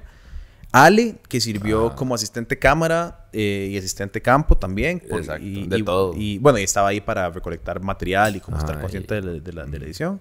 Estaba Irene eh, en sonido. ujú. Y, y ese fue, esa fue para mí la mejor experiencia. San Carlos para mí fue por mucho, por muy, o sea, Limón fue muy tuanis, pero por el ambiente y la cagada de risa y todo el mundo, mae. San Carlos, Texas. San Carlos, Texas, el Friki El Mickey, friki, mae. que- perdidos en la salsa. per- mae, todo, mae. despiche, Fue- mae. ese fue uno de los mejores Mae, viajes que hemos tenido, mae. San Carlos, Texas sí que es, mae, un lugar con potencial en Costa Rica, mae. Mae, sí, ¿verdad? Lástima que si uno Ah, llega ahí le da Delta, de- Mu y Lambda, Debería- todas de un solo. Debería, mae, San Carlos, Texas, mae, debería de ser un destino, o sea, yo sé que hasta cierta forma lo es ya, pero mae, creo que tiene demasiado potencial para ser, mae, no sé, tan visitado o tan famoso como Guanacaste. O sea, yo sé que tal vez de repente internacionalmente lo es y hasta nacionalmente, pero tanto tal vez No, yo diría que no. no, ¿verdad? No, yo diría que no. O sea, digamos, creo que uno de los hoteles ahí es San Carlos como... es demasiado pichudo. Sorry por el uso de la palabra Sí, no, patriarcal, no, pero es que- mae, que picha todo. pero Eso puede ser positivo muy y negativo. pichudo. Mae, eh, creo que uno de los mejores hoteles del mundo que listaron ahora es uno en San Carlos. Uno de los 10 mejores hoteles del mundo. Creo, porque sacaron uno de los hoteles, o sea, salió como Costa Rica, tiene uno de los mejores hoteles del mundo y creo que uno era en San Carlos. Porque sé que hay uno como en el Arenal, que es una, una estupidez. Hasta el Celina, huevón, de San Carlos es bonito, mae. Ajá.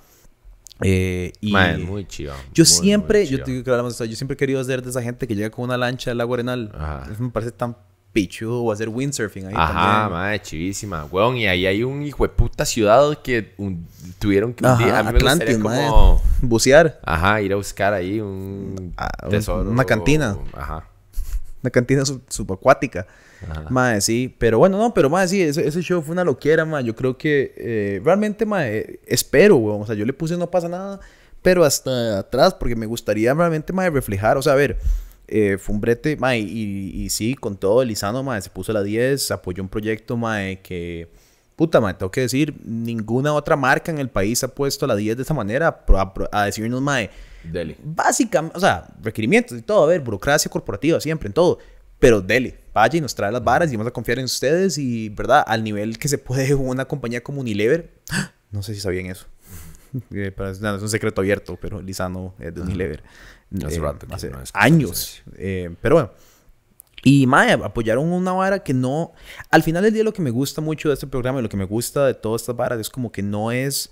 A ver, sí, fue ideado, guionizado, pensado, estructurado, todo por nosotros, pero se trata de las personas que estamos viendo. Es como un trabajo periodístico, es muy periodístico. Súper. Eh, Súper periodístico. O sea, eh, y es, es muy no pasa nada en todo el formato. O sea, es como, ¿verdad? El- obviamente, si lo hicimos nosotros de arriba abajo, no, no me digas. Obviamente, éramos nosotros cuatro haciendo Ajá. un despiche en- por todo lado. Pero, pero me gusta mucho como que es una vara muy mainstream, en cierto sentido, que tiene ese, Identidad. esa identidad de nosotros, mae, como de realmente meterse en la vara, no, no, no es del todo superficial. O sea, realmente nos metimos en la vara y tuvimos peleas sobre cómo que queríamos ir a entrevistar a este mae, los vegetales chinos, porque ese mae tiene una representación en Costa Rica. O sea, como que no...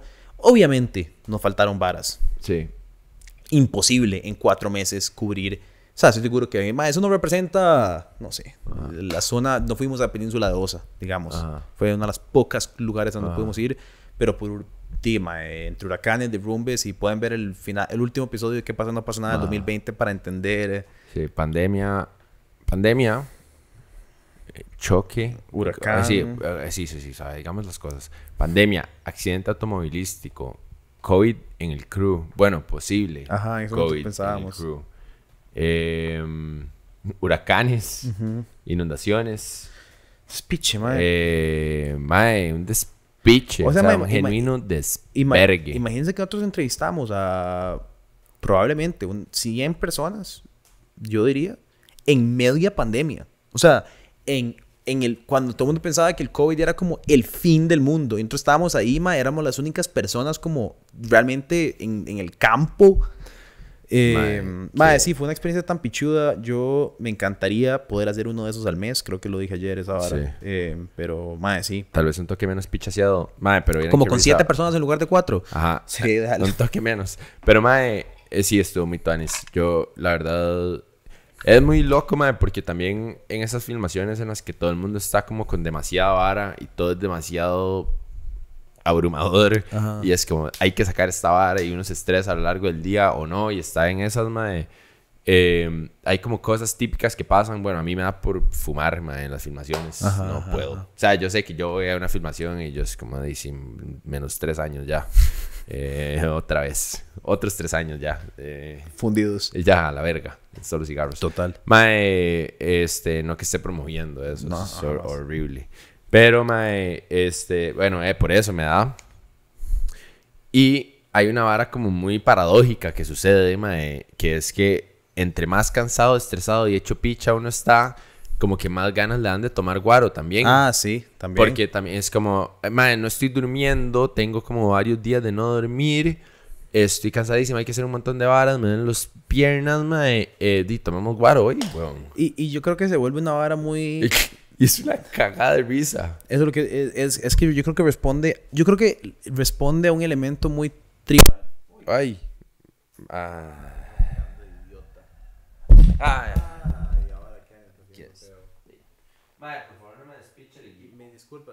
Perdón. Ok, estamos de vuelta.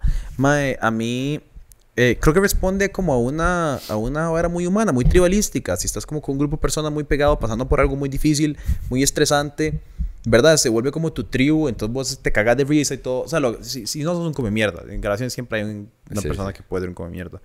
Nos ha pasado en grabaciones pasadas con cierto En la vida. Y es como... Y yo siempre, yo siempre, hay una verdad sobre, no, no que, que haya mucha gente que le haya pasar esto, pero si algún día está en una grabación, van a pasar por tres etapas, que eso es una realidad, y yo sé lo que a todo el mundo cuando decimos ahí, y es como, primero, antes de empezar el proyecto, en el primer día, es como todo el mundo se ama y van a ganarse un Oscar. O sea, a pesar que es un anuncio, esto va a ser, un- lo van a editar y va a ser una película de dos horas y se van a ganar un Oscar y van a ser, y van a ganarse todo el mundo a la mitad, como te- la mitad del proyecto todo el mundo está breteando a esa persona, pero tres cuartos, a tres cuartos, todo el mundo se odia. Las personas con las que estás son unos imbéciles. Ese Está mae es, un- la mierda es, todo el mundo. es un mediocre. El mae es culpa, todo es culpa de este mae. Yo a él lo odio. El mae no sabe bretear. ¿Cómo va a llegar hasta ahora? Nunca más. Y el último día de grabación, ¿cómo vas a perder esta amistad? Esto fue el mejor momento de experiencia de mi vida. Nunca te he querido tanto. Y la verdad es que tenemos que volver a hacer nota. esto. Qué loco, ¿verdad? Eso Y es súper cierto. Mae, es una vara. Yo me acuerdo que yo se los dije a estos maes cuando estábamos grabando el comercial de Aether. Yo, como, "Ah, vea, estos huevones eh, van a hacer su. Mae, vinieron a Costa Rica súper emocionados, se montan en las motos. A la mitad era como se querían matar por estar en las motos y que el calor y Guanacaste y toda la vara. necios también. Y querían parar cada media hora a comer y tomar guaro. Y entonces, mae, hay que grabar. Eso es un anuncio, huevón. O sea, sí están paseando, pero es un anuncio para nosotros y toda esa vara. Y, al, y el último día, los maes, como, mae, demasiadas gracias por esta experiencia que nos dieron. Y al final nos mandaron a la mierda, pero. Ajá. No hay nada que hacer. No hay nada que hacer. A veces pasa así. Ah, sí, mae. Eh, qué loquera, mae. Qué espiche. Las siete provincias en como dos meses o no sé cuánto tiempo ya, ni me Va a acuerdo. ser muy cool para el bicentenario, mae. Poder ver esa, esa ¿Qué vamos a hacer? De fiesta. Eh, más sí, deberíamos hacer algo. Ya estamos hablando de eso. Más de fijo, de fijo, yo creo que ya, ya de fijo y invitar a toda la gente que fue parte y veamos el episodio. Eh, veamos el episodio Completo, el primero. Podemos- yo diría que diríamos hasta dos, porque no son cortos, o sea, duran 20 minutos. Podríamos ver dos, o sea, podríamos ver uno, hanguear y ver el último, tal vez, como para tener como una idea de, ¿verdad? Porque son, ok, los siete episodios, cada uno, ok, expliquemos el show.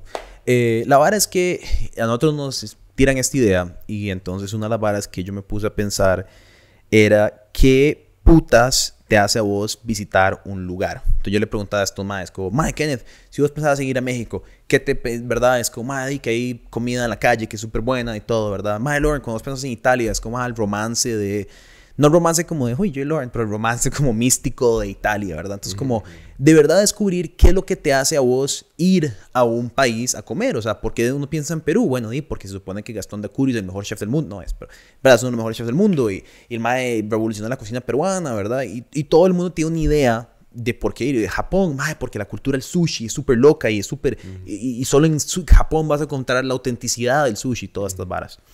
Entonces, lo que hicimos fue repartimos esas siete, eh, originalmente eran ocho, pero realmente al final nos dimos cuenta que dos eran muy iguales. Entonces eran como siete diferentes características que te hacen ir a un lugar y lo pusimos en el contexto de Costa Rica, porque la pregunta es ¿por qué Costa Rica no es un destino gastronómico? ¿Por qué la gente no viene a comer a Costa Rica? Y entonces fueron, bueno, deberían porque tenemos las siete cosas que te hacen ir a un lugar, ¿verdad? Que es como, bueno, el primero es como lo tico, que es la identidad. ¿Qué es lo que hace la gente del lugar para comer?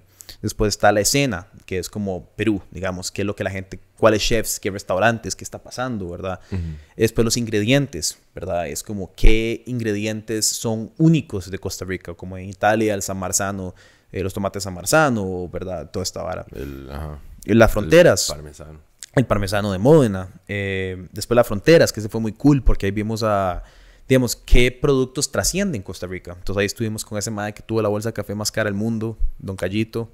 Qué Es un buena nota. mae muy buena nota. Súper humilde. Vimos, Por la historia de rajada. vimos el proyecto de Costa Rica Midiri para ese episodio. Que ese, ese es uno creo que es uno de mis episodios favoritos, mae. Mae, a mí hasta se me para, no sé por qué, se me pone el- la piel de gallina, mae, de pensar en el talento nacional, como el potencial y lo Ajá. mae, pichudo, mae, que, ah, o sea, la gente y la gente que hay. Total, man. O sea, En imagínate, Costa Rica. imagínense que este lugar, Costa Rica Midiri, gana uno de los premios como una de las mejores varas, de una vara tan nicho como la, miel. O la sea, mejor hidromiel del mundo. o sea, Mae, o sea, y, y vas y conoces y ellos hablan con tanta pasión sobre esta vara que están haciendo y este producto. Mae, y conocimiento, mae. mae, Un pichazo. son, son dos como científicos haciendo fucking guaro, mae. O sea, es una locura. Eh, eh, Alejandro, demasiado buen ride. Fronteras fue muy cool, mae. Eh, mae, y varas muy locas como pa- pa- la doña Patricia Vega, mae. eh, experta en gallo pinto. O sea, te puedo- La amo a ella. Ma, ella te puede decir a vos lo que usted quiera del gallo, lo que usted se le ocurra del gallo pinto, mae. Eh, entonces, como que realmente, ma, no sé, como que todas esas varas y al final el último es lo autóctono, que en el contexto que lo estamos utilizando eh, para los filólogos en los comentarios es eh, lo, que, lo, que, lo que realmente representa al tico, como qué es, qué es la comida costarricense, qué es, qué nos responde, ¿verdad? ¿Qué, qué cosas, eh, mae? Por ahí pasamos, puta, mae, hablamos de, me acuerdo de la preproducción, nosotros como, mae, el chifrijo, el chifrijo tiene que estar en ese episodio. Y el, el cerdo, pero mae, analicemos, ¿se acuerdan? mae? Nosotros como peleando por qué iba a ser lo autóctono y como y conceptualizando por dónde le íbamos, porque es una pregunta muy grande, o sea... ¿Qué es, verdad? Y, y al final, obviamente, se responde una vara súper romántica. Tienen que verlo en el episodio para entenderlo. Pero eh, la experiencia también fue muy cool. Sí. Mae, al final de cuentas, a mí grabar ese documental creo que me cambió para siempre. De fijo. O sea, es una vara que nada más es como dice ya, no es como un tatuaje que ah, ya, no puedo hacer nada. Ajá. Por más de que quiera, que no quiero, pero digamos, por más de que quisiera, de ya la vara no, no hay vuelta atrás de, eso. Porque mae, creo que más allá de entender la comida costarricense y entender eh, mae, lo importante que es ir a una soda a comer y a una cantina a comer y tener esa experiencia por tantas razones, por los encadenamientos, por la economía, por mae, ayudar a subsistir a un pichazo de familias, mae, por tradición, por cultura, por lo que sea. Creo que más allá de entender todo eso, mae, eh, entendí mucho como qué significa ser costarricense. Total. Y eso es como muy heavy, ¿verdad? Como por- y, y es que mae, uno no se imagina que la comida es un puente tan cercano y tan estrecho a la identidad de un pueblo. O sea, es que es la identidad de un pueblo. Identidad personal, porque uno no, uno no Pero piensa miedo. mucho. Es, es, es impresionante ver como la... Lo, lo, lo, lo- lo auténtico que me sentí y lo identificado con mi país, probando ciertas cosas y viendo el cariño que alguien le pone y sintiendo como, ok, ese respeto que usted está poniendo a eso, casi que me lo está poniendo a mí porque yo soy parte de este conjunto, ¿verdad? De- como cuando fuimos a la soda con Elmer, eh, eh, ¿cómo se llama? Eh, cevichería El Puerto, creo que es Sí. el nombre correcto, eh, de Elmer en el mercado Punta Arenas. Mae, ver a esta pareja en un negocio familiar, hablar como del pescado de esa manera y la importancia. Y al final está hablando del ceviche tico, que el ceviche costarricense es muy diferente al ceviche peruano, es muy diferente al ceviche, no sé, de, de cualquier ceviche, es un ceviche tico, se hace de Costa Rica. Y es como, ma, este ma me está representando a mí al final de cuentas. O sea, de cierta manera. O sea, yo sé que yo no soy la comida, ni Costa Rica soy yo, ni yo soy Costa Rica, pero al fin de cuentas yo crecí comiendo ceviche. Y ver que a alguien le importe tanto el ceviche es como, ma, qué impresionante. Mae, qué loco que uno, hay tantas varas que uno da por sentado. Como esa También. sensación de sentarse a comer un ceviche, mae.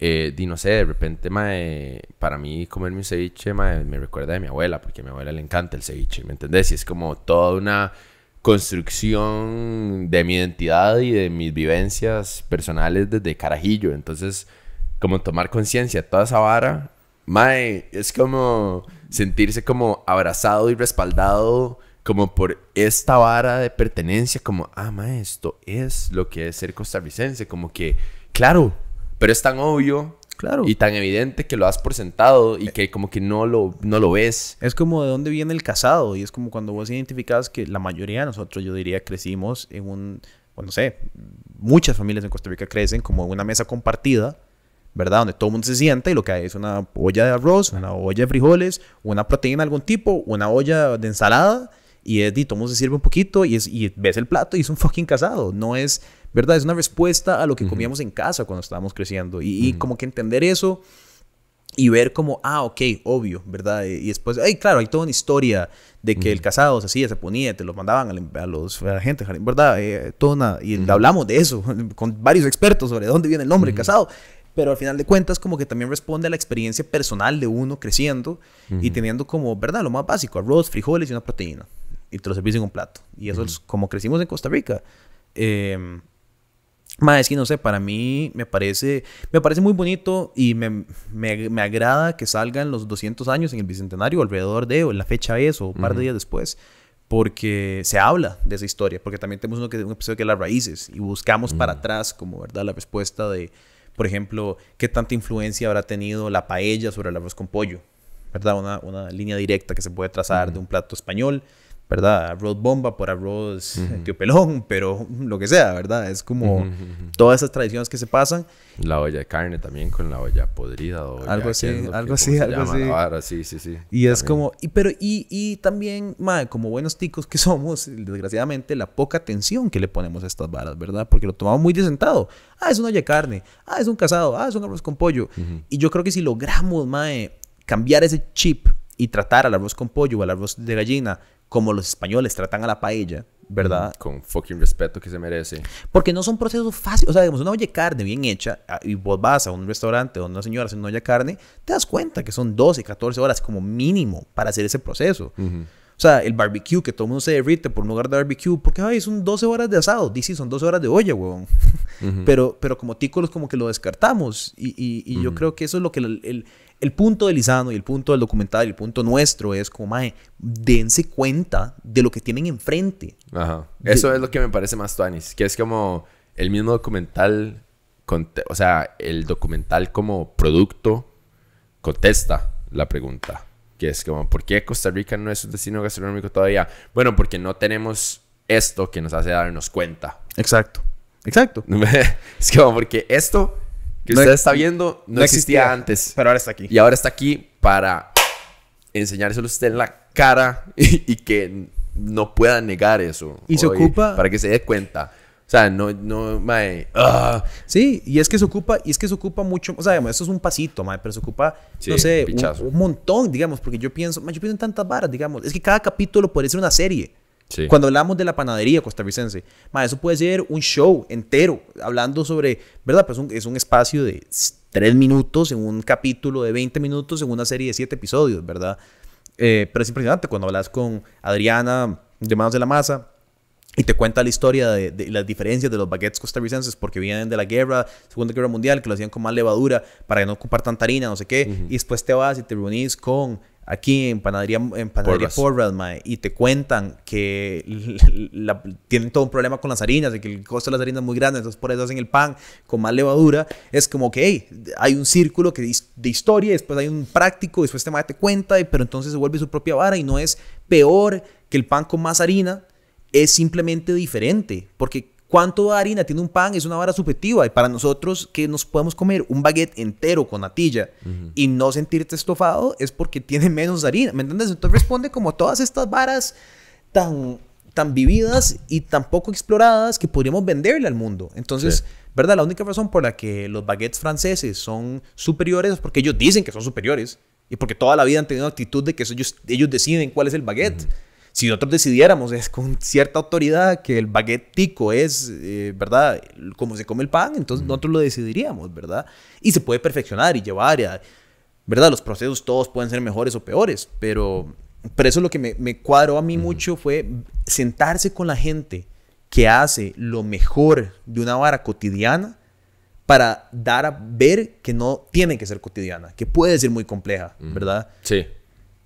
Como pro, eh, Proti haciendo enyucados en Ajá. Costa. Es como, sí, es un enyucado, pero, ok, es un enyucado. Ajá, ajá. Sí, sí, sí, sí. Qué loco.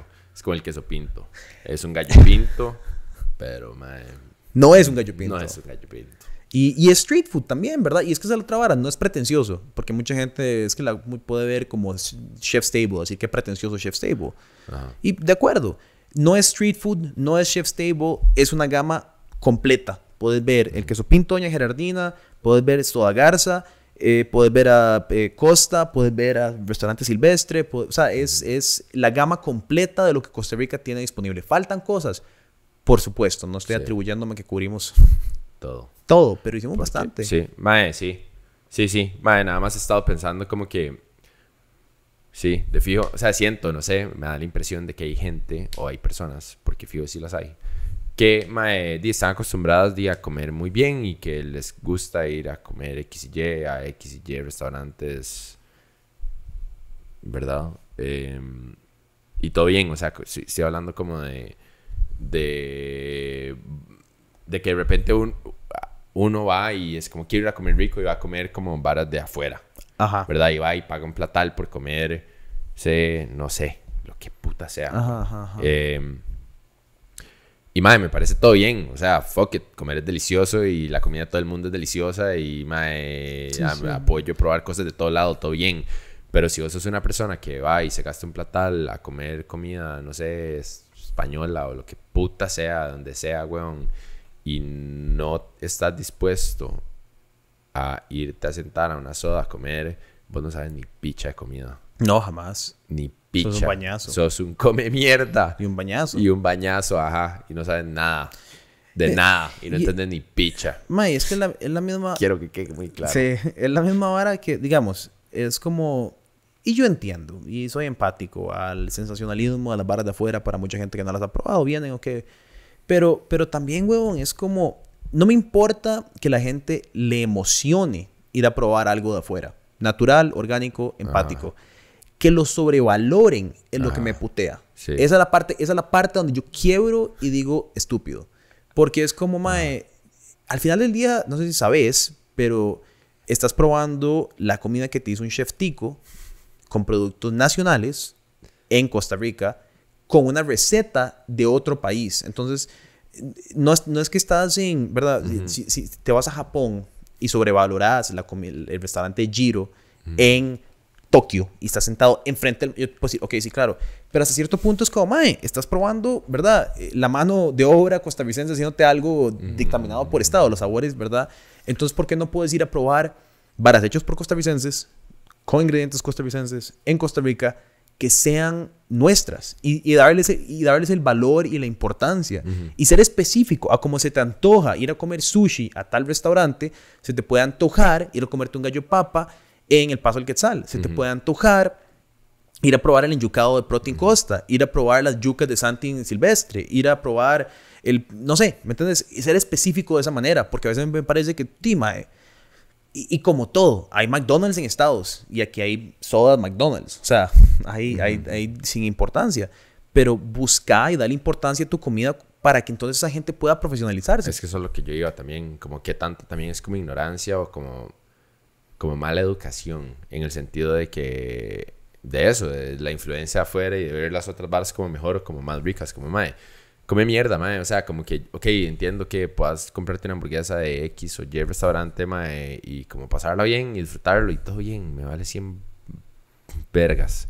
Pero, mae, también deberías de tener la disposición o también deberías de poder tener el gusto de un casado o de Total. un picadillo o de un gallo, cualquiera que sea, ¿verdad? Entonces, mae, es un poco eso, como nada más esté consciente de la vara, respete, Respete. Respete. respete, mae, y di nada, o sea, Y es que también es esté encontrar... consciente, tome conciencia El, vara. el otro día hablando de, de este tema con Diego, ma, estábamos hablando sobre la carne costarricense. Porque, ma, me encontré en TripAdvisor. Eso ya lo ven jugando con fuego. Si no lo ven, véanlo. Eh, un, review de este, un restaurante súper, súper arriba en TripAdvisor. Es más, si van a los primeros cinco y leen los primeros 10 reviews más de peor calificación, van a encontrar de quién estoy hablando. Eh, y no lo ataquen ni nada por el estilo. Nada más diciendo. Eh, este mae, este chef, dueño de este restaurante, no sé si es dueño, pero el chef, que alguien le comenta como, mae, es que el mae se vino a cagar en nosotros en la mesa. Porque no sé qué, no sé qué. Entonces, es que ustedes eran unos malcriados, no sé qué. Yo lo que les expliqué fue que ustedes querían la carne bien cocida. ¿Qué mae? Al final de cuentas, si estás en, en hotelería, dale a la gente lo que quiere. Es, es una cagada pedirse la carne bien cocida. Pero estás en hotelería, tu, tu negocio es servicio, whatever, ¿verdad? Y es que yo les explicaba a ustedes que en Costa Rica solo puedo, yo solo puedo hacer la carne a medio... am, Tres cuartos. Medios a tres cuartos por el tipo de calidad de carne tan mala que hay acá, el más extranjero.